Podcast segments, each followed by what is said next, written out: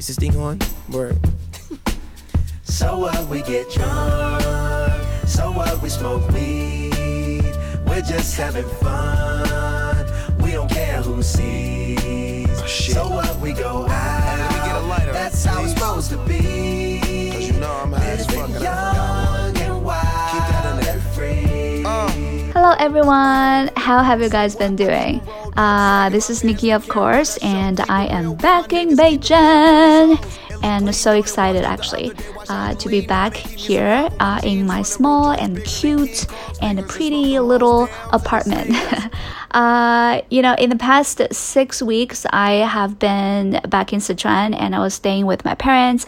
I was very happy, but at the same time, I kind of like do miss the life in Beijing by myself as well. So, you know, when the COVID situation here in Beijing uh, is actually getting better, um, I decided to travel back. And so right now I am just recording this episode right here in my own apartment.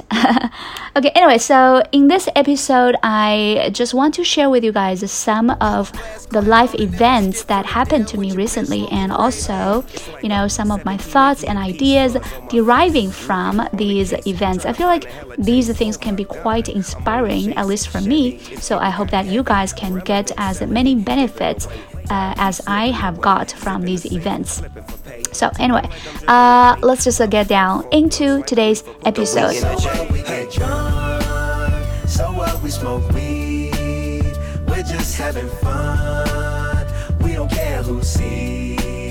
So what we go out.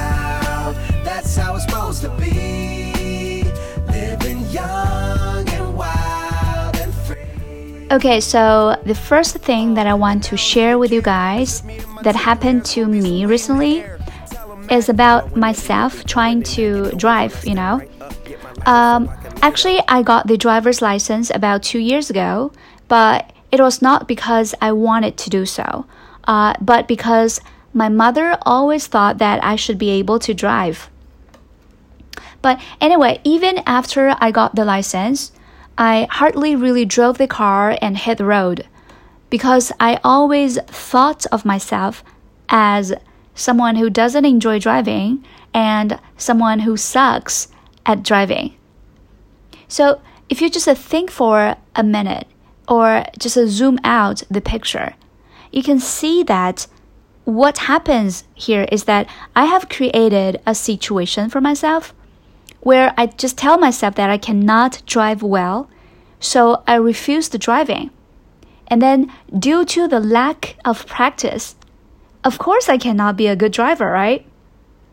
And gradually, the driving part of my life has just become a self fulfilling prophecy, right? I mean, my life has exactly become what I tell myself my life should be. So, you know, last month, while I was back in Sichuan, I just decided to play another game. I mean, I just wanted to live in a different story by telling myself a different story in the first place.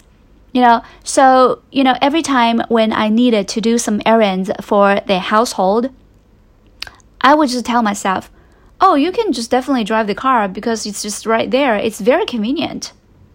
And then just by telling myself it's very convenient and you can do it, and again and again and again. I just feel like right now when I'm driving the car, there is not so much resistance and not so much friction at all. And even though I cannot really say that I am a very excellent driver, right now at least I am not afraid of driving, you know, and I already identify myself as an average driver already. so, have you seen, you know, my life is basically broadened just because I changed the story that I told myself. And then I just thought that if this could happen, then why don't I just apply it in some other parts of my life, right? So this time when I come back to Beijing, uh, instead of hiring an ayi to help clean my apartment, I just started to do the decluttering and cleaning of the apartment myself. You know, in the past, it was impossible because I always told myself the story that I suck at doing household chores and sorting things out and all that jazz. So every time when I thought about house cleaning, I felt like it was not my thing, and then I would feel restless when I just thought about house cleaning. But this time, I just want to create a different version of myself. And I just tell myself, yeah, it's nothing difficult. I mean, you can just try to do it yourself. And then I just take a deep breath and then calculate what I need to do. You know, things like dusting off the table, vacuuming the floor, mopping the floor, and etc. And you know what? This time, I just take my time to do these chores and I don't let myself feel annoyed at all. And what's magical is that after these things are done, I feel like someone has switched on a light in my heart. I mean, everything feels so bright and so promising, and I feel powerful. Yeah, you, you heard me right. Powerful.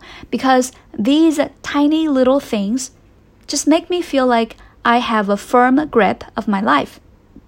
And I can create what I have envisioned in my mind. I don't know by this point if you guys have felt what I want to express here, but now let me try to be even clearer.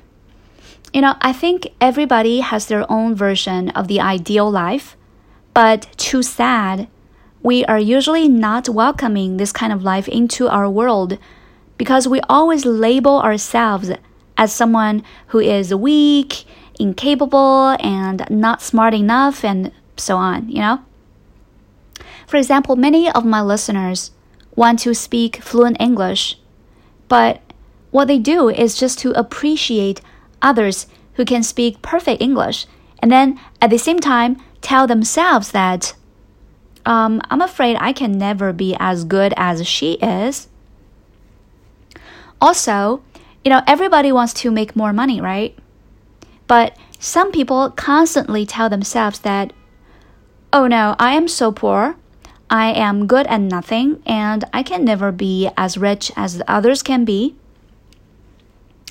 Are you guys just familiarized with these sorts of thoughts and ideas? If you do, then watch out, you know, because these thoughts will only lead to inaction and you will basically create the reality for yourself. So in the future, you will be what you have thought yourself would be. For example, if you think that you are not good at English in any sense, and if you think that you will never be rich, then these things will literally become the reality of your life. And of course, that's not something that I want you guys to experience. So here, I just offer a two-step suggestion for you guys to create your ideal life, just from this moment on. So first of all, please just write down on a notebook how you want your life to be. Uh, and try to be very specific and not be too broad. For example, mine would be something like I can and I am able to clean up and maintain my apartment by myself without hiring an ayi. And also, I can and I am able to cook nutritious breakfast for myself most of the days instead of ordering Waimai. And also, in terms of my podcast, I would write down something like, you know, I can and I am able to update four episodes every single month. You know, you can also put down your ideal career situation, relationship situation, and etc. And please don't put down anything that is too exaggerating. Like, I can win a lottery that is worth $5 million or something. I mean, this is already not an ideal life. It is more like a daydream, right? So please just be really serious and think about those things that you really want to do in your life and how you will be happy in your life, and then list the entries one by one, starting by I can, blah, blah, blah, blah, blah, suggesting that you always have the power and ability to make it real and to manifest these good things into your life. And then the second step is to look at these entries and then emotionally connect with them and then accept them. I mean, right now, if you have been someone who has never driven a car, then you will think that the idea of driving is very far away from you. But, you know, if you have written down the entry that I am able to drive cars every day, and then you try to make connection with this idea and this notion, then emotionally you will not resist it anymore, at least not as much as before. And gradually, if you told, if you just tell yourself the story, the new story, again and again, again and again, you will literally start to embrace the idea and then start to make them real. For example, if you just accept the idea that you are someone who cooks breakfast for herself, then the next morning when you get up, you can basically resist the urge of ordering a cup of coffee and a bagel as you usually do. Um, and also, you have to brainwash yourself that you are this person who starts reading an English article every day before you go to bed, or every night before you go to bed, so that you will not feel the friction of reading at night. Think about it. I mean, imagine this situation when you're holding all these entries and then try to make a connection with them. Imagine that you have already become the version of you in your ideal life. Imagine waking up the next day, doing the first thing in the morning. That is something that you have never tried to do in the past. Imagine that your life will change from the moment when you decide to change and when you accept the idea of changing. Okay, so I feel like these are the two steps. The first one is to imagine your, you know, ideal life and make some entries, and the second step is very important, which is to try to make connections and feel that they are gradually becoming real. Okay, so at this point, some people might ask me, what if I fail?